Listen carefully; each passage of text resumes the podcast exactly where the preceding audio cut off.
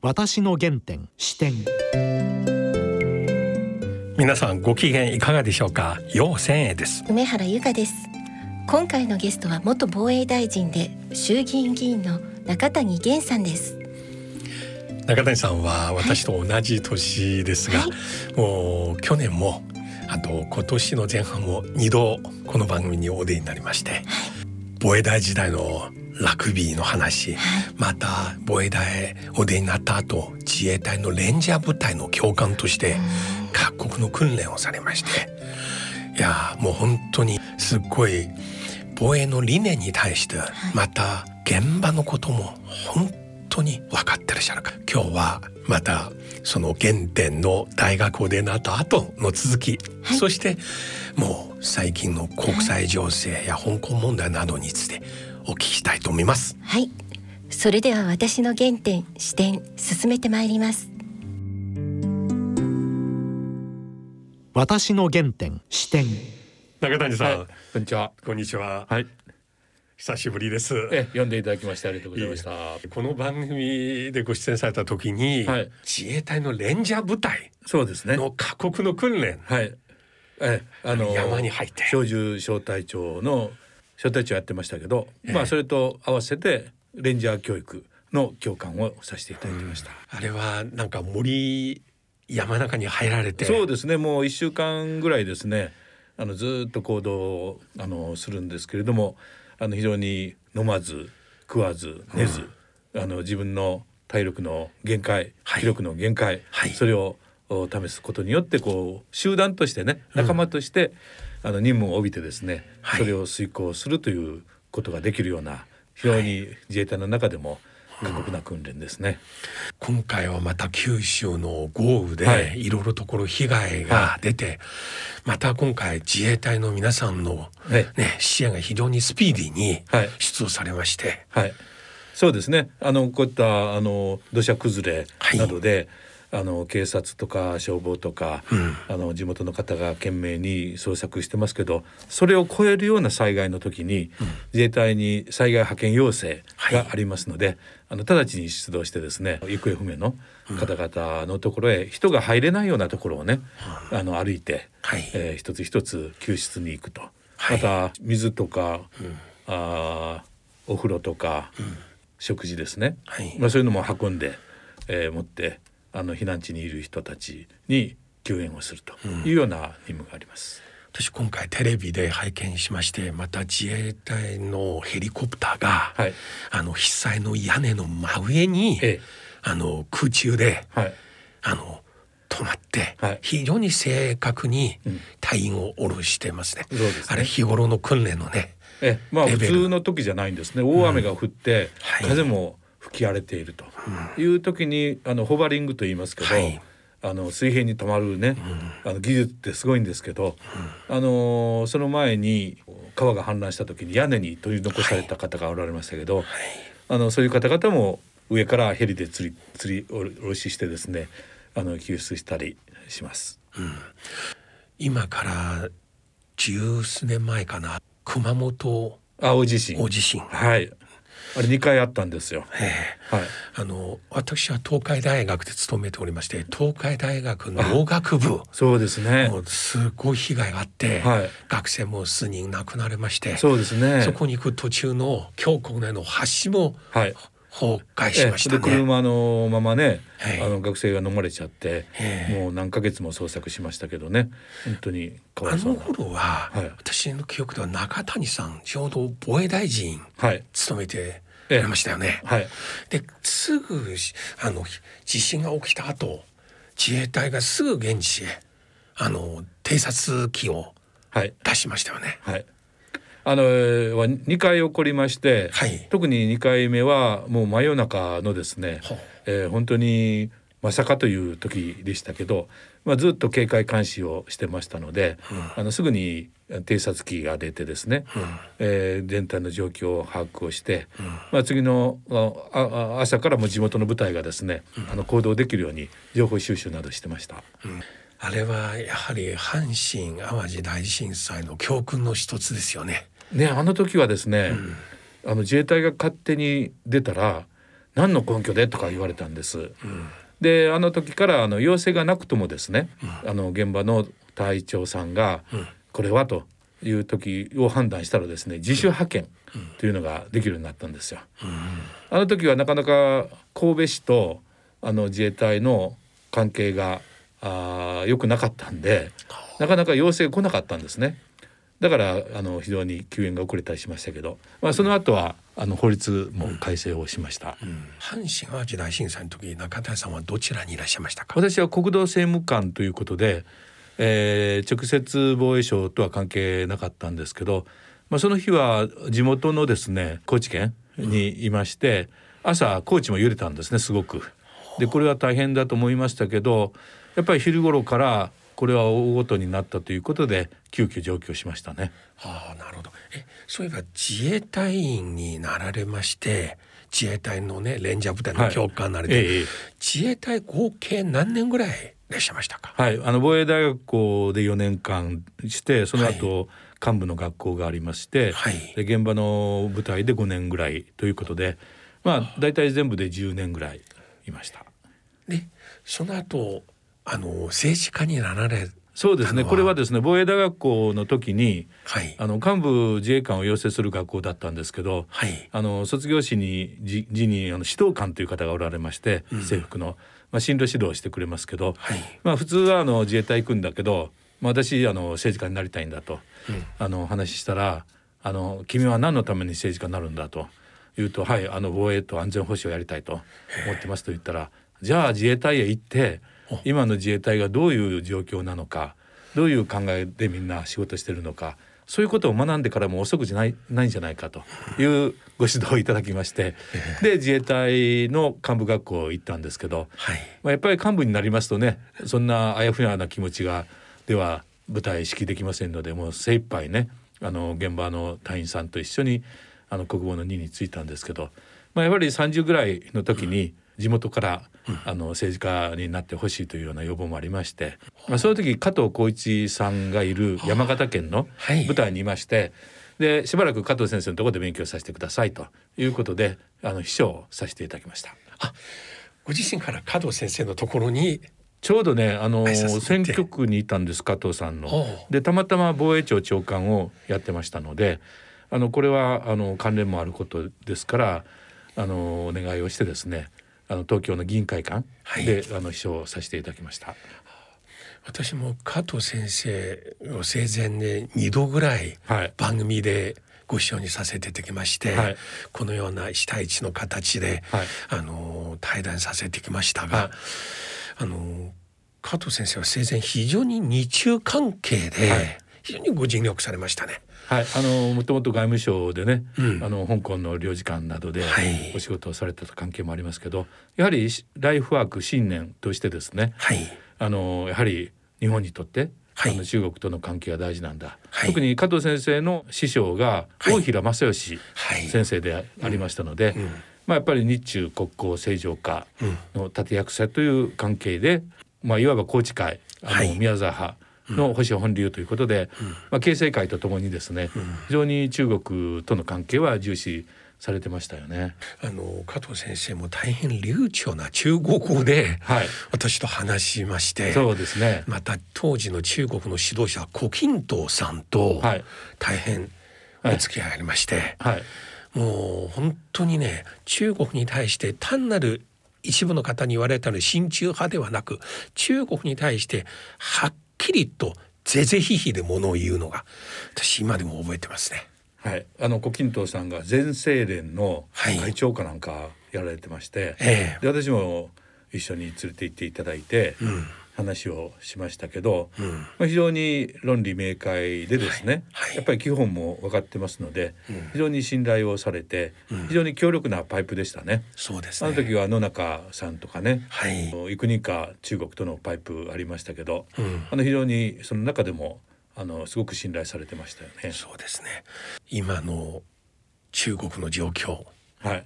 特に香港の状況、はいかつて香港総領事務められた加藤先生無視してたらはい。どう思うでしょうね。あの時は世代東小平さんとかね、うん。あの非常に日中関係良くて、国交正常化20年ですか、うん。竹下さんが中国へ行ってですね、はい。あの北京で日中う青年センターというですね、はい。交流の場所も作ったりですね、はい。えー非常に日中関係良かったんですが、はい。まあ、その後だんだんだんだん冷え込んできてですね、はい。まあ、今はあの非常に、えーこのお民主主義というよりも、うん。まあ、国家主義的なですねはい。やはりその香港がいい例なんですけれども、はいあの今度国家安全法という法案ができてですねはい。あの香港で執行が開始されましたが再開始された日にあの若い人たちが逮捕されてですね、うん。本当に反体制派を取り締まるという名目でですね、誰でも彼でも逮捕されちゃうと。うん。でその中でも外国人との交渉があれば外国人も対象にすると。まあ世界でも例のないようなですね、あの法律になってきております。でこれに対してアメリカもイギリスもですね、はい。あの公然とあのこんなものは良くないんだと、香港の一国二制度が終わった、あ日だと、まあ、非常にこういう意味で50年ね一国二制度が続く予定だったんですけど、わずか25年も経たないうちにですねあのこういうことを一方的に破棄をするものでもあるし、あと香港市民を力でねじ伏せて、えー国際社会の信頼を損ねるというものでありますので、まあ我々もあのそういうことにはお批判をしてですね、あの正していかなければということですが、まあ、加藤先生もおられたらおそらく同じ考えだったと思います。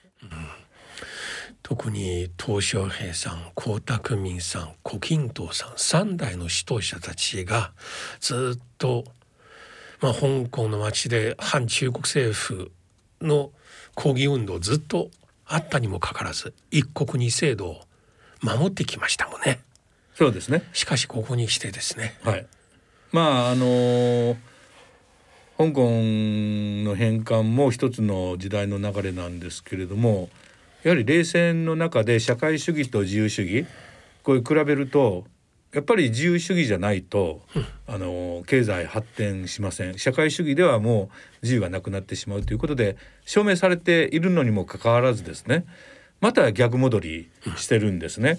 まあ特に香港はあのビジネスセンターの非常に成功したですねはい。あの一国二制度の下の自由経済ということであの人々の自由やあ発言もですね認められてきましたけど、まあ、こういうその自由と尊厳を失うようなあことについては国際社会からもですね、あのおかしいんじゃないかと、まあ、いうような声が大きくなってますよね。あの1997年の6月30日の夜。はい、つまりあと数時間で香港返還される、はい、あのセレモニーの中継で私は TBS の筑紫哲也の「ニュースとスリーという番組はい、でその中継にゲスト出演させていただきました。はい、あの時私もまああと数十年でうん。50年も経たないうちに、はい。中国大陸がはい。香港のようになるだろうとはい、言いました。はい、つまり50年間香港香港大陸大陸ではなく大陸全体が香港になるだろうと。鄧小平さんそれを考えて見据えてそういうふうに決めたんでしょう、はい。というコメントをしたんですが、はい。今本当に完全に外れました。そうですね。胡錦涛さんなんかはね非常にあの将来あの期待された方でありましたけど、うん。まあ特にあのこの自由解放においては鄧小平さんはい。が思い切ってねやったわけですから、うん。その解放したところをね、えーこういう弾圧をしちゃダメですよね。だから今後中国の経済うん発展には大きく影響していくんじゃないでしょうか。今アメリカをはじめとする西側各国のもう政党政治家国会議員の方それに対してさまざまなえ形で声出してますね。そうですね。あの IPAC というですね、はい対中政策に関する列国議会連盟というのがありまして、はい。これあの山尾志織さんと私が日本の共同代表になってますけど、はい。あのイギリスのあの議長の方からですね、はい。あのこれに参加して連携しないかとはい。いうことで、じゃあ現在12カ国の政党の党首はい。また各国の国会議員はい。などが参加をしてですね、はい。今あの連携をいたしております。はい。でこれはやはり中国政府についてもですね、いかなる国の独裁も国際的な安定したルールを破壊、えーすることは許されないと、はい。まあ、いう認識でですねあのこういった自由主義国の議員を中心にですね、はい。あの連携を強化をしております。はい まあやっぱり人人類の基本的な倫理として、自由平等博愛、はい。えーこのお精神も必要であるし民主主義というのは、やっぱり国民主権でですね、選挙を通じて代表者が開かれた場所で、えー議論をして物事を決めていくと、まあ、いうことでありますが、まあ、今の香港の状況を見てるとですねあのかつて戦前の体制抑散会とかですね、んあの治安維持法のように、はい。反論や異論は許さ許さないと、はい。まあ、いうようなあのことでですねあの非常にそういったあの香港の人の人権と自由を奪われますけど、その社会がどうなるかということはもうお世界の歴史で証明されてますのでね、はい。あのこのままあのうまくいくはずはないと私は思ってます。私もこの頃日本の昭和史特に昭和12年13年頃の日本のね出来事を読むと本当に現実連想してしまいますね。特にこの日露戦争を勝った後にまあ上から下まで復刻強兵という国家ビジョンをもうみんなイケイケとあのようなムードがね実際一緒の時代錯誤で日本の現代史によって証明されましたがしかし東アジアにおいてまだまだそういうものが上の政権の担当者だけではなく一種のナショナリズムとして多くの国民に支持されてる。それこそ本当に心配する状況ですね。はい。まあ、日本の、お明治以降もね、はい。あの自由民権運動ということで、あの民権のあの思想のもとにですね憲法を作って国会作ってね、民主主義ということではい。あの世の中やはり国民の権利と自由というもののある中でみんなあ共に社会を作ってますのでね、えーそこから自由を奪ったりね、あの弾圧をするということは、もう暗黒社会そのものだと思いますね。あのそのような状況の中で振り返ってみると本当に日中関係去年の今頃だいぶ改善されたっていうイメージありますよね。これからあの習近平出席の国賓都市との日本訪問また安倍首相も習近平さんとの大阪の G20 の会談で日中関係は改善されたといろいろ話しますがしかしここに来てコロナっていうねあの伝染ウイルスの伝染の問題あるとはいえそれより政治のね交代が日中関係に大きな影響を与えましたね。うん、けどこの数年の,、あの中国の動き見てますとですね、はい非常に日本に冷たかったですよね。あのなんだかんだあの批判をされましたけど急にあの近づいてきたというか仲良くなったなろうとしてたんですよ悪くなった後ね。で。それはなぜかというと、やっぱり米中の対立が非常に強くなって特に貿易において、うん。あの非常にあの中国にとっては困ったなと。はい。立場が弱くなると、はい。まあ、いうことで日本に近づいてくるということを考えているのかなと、うん。まあ、いうふうに思ってますし、でアメリカの方はもうこれ固くてですね、そのトランプさんであろうがバイデンさんであろうがですね、どちらが大統領になっても中国には厳しくいくんですね。それはやはりあのこの全体主義の世の中ではなくてやっぱり自由で、えー民主的なですね世の中にしておかないとあの世界にあのまあ無用のですね、あのまあ溝みたいなものができてしまうことも心配してですねやっぱりアメリカはやっぱり今の体制をですねあの貫いておきますのでやはりそういう意味においてはあのますます米中のですね対立というのは強くなっていくんじゃないかと思います。そんな中いあの日本国内では日本の意思表示が西側各国と温度差があるとあのもっと明確にあの意思表示してくれっていう声も結構あってますね。まあそうですね。ただまあ日本も地理的にはアジアの、あの一員でありますからあの中国や朝鮮半島という中でやっぱりそういう緊張関係、えー、を作るのは得策ではなくてですねやっぱり中国や韓国や北朝鮮にはもう少し、えー、きちんと変わってほしいんですねこの体制として。まあそういう意味ではあの日本が果たしていかなければない役割というのはあろうかと思いますけど、うん、まあそういう中であのまともなねあの国際社会の中で対応できるような、うん、あの環境になれるようにですね、うん、まあ、日本は日本なりにあのやっていかなければいけないんじゃないでしょうか。ただ、あの中国に関してはあの尖閣列島の問題とかねさまざまな問題もありますのでそこはそれでねきちんと 主張して、うん、あのもう特に尖閣列島は、うん、あの今中国の船がずっとやってくるようになってですね、えー、それからあの船もだんだんだんだん大きくなってきておりますし、まあ、こういったあの活動のギアを上げてきておりますがこれねコロナのね対応で各国今困ってるんですね。そういう矢先にこんなことをするかとあの非常に憤ってます。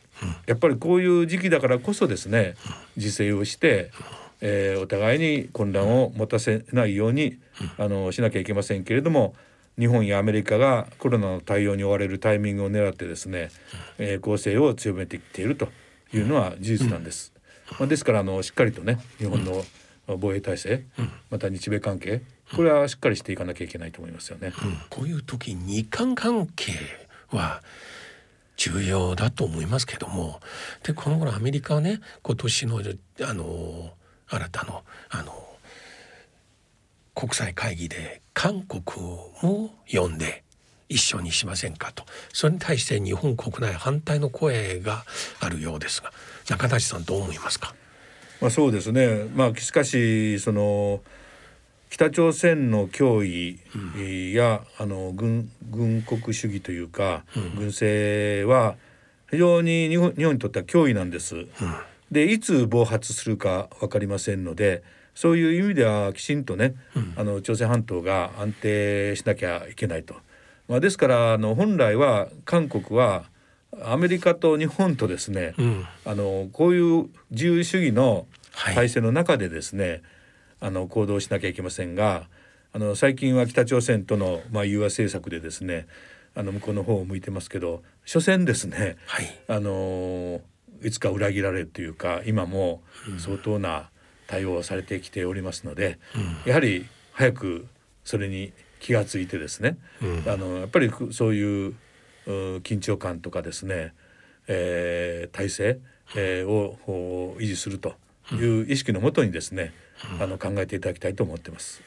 あのアメリカ11月大統領選挙がありましてまあ今は世論調査ではバイデンさんがリードしてるようですけれども、まあ、先ほどおっしゃるようにしかし対中政策に関してあるいはこのアジア太平洋におけるアメリカのこのプレゼンスをキープするということにおいて両党の違いはありませんね。はい、この頃、ね、この香港問題に関する法案も衆議院参議院ほぼ両方全会一致通過しました。ね、はい、うんうん、そういうことにおいてこれから日本のアジア外交の長期戦略としても一つ重要な背景になりますね。はい。まあ、あのそういう米中の対立が、うん、あの深刻になってくるということで、うん、やはり安全保障に関してはですね、うん、あのより日米で緊密に連携する必要があるかと思います。というのはあの中国は知らないうちに、あの INF の中距離、え核ミサイルの全廃条約というのが、ソ連とアメリカで結ばれてましたけど、はい、その間中国は一気に大陸間弾道弾とか中距離のミサイルを増やしてですね、もう何千発もあるんじゃないかと言われてますけどやっぱりそういったあの脅威もあります。えー、それからあの防衛費がですね、はい、30年前は日本の5分の1ぐらいだったんですね。うん、ところが今やあの日本の4倍日本の防衛費は5兆円なんですけど日本円にしてですね20兆円、えーこの30年間で44倍になってですね、えーもう、あのー戦闘機も船もですね相当持っております。というのはあの30年前の1990年中国は戦闘機あの新型戦闘機持ってなかったんですよ。で今はなんと1080機持ってます第4世代。で日本は309機なんです。ですから日本の3倍それから潜水艦これも30年前は持ってませんでしたところが今は近代的な潜水艦を52隻保有してます。自衛隊が保有する近代的な潜水艦は20隻ですからあの倍以上ですね。それから艦艇もあの30年前はフリゲート艦もゼロだったのが、今は67隻。日本の護衛艦は48隻ですから数の上でもですね、あの中国はあの着実に力ををつけてきておりますので、まあ、いかにこの潜水艦など今沖縄の近海を抜けて太平洋に抜けてきてますけれどもあの第一列島線というんですね、えずっと日本列島から、あ沖縄、あ香港フィリピンに至る、まあ、これが一つのあのラインとして、えー機能してますけどいかにそのラインを守っていくかということが今後の安全保障にとっても大事なことなんですね。中谷さんは今あの自民党の国防安まあ、全保障、安全保障調査会の顧問をさせていただいてますけど、やはりこのようなことをこれからどんどん首相官邸などのところにもう直接アドバイスとしてそうですね。あの提案していく。河野大臣がイージス・アシュアはい。について、ああの停止をを決定をしましたけど、うんまあ私もただ単にイージス・アシュアは弾道ミサイルを迎撃するということしかなかったんですけど最近はあの超極音速滑空弾、うんえー極超音速滑空弾とかあのイスカンデル型とかですね巡航ミサイルとかですねもうどんどん新型のミサイルを北朝鮮も中国も開発してきております。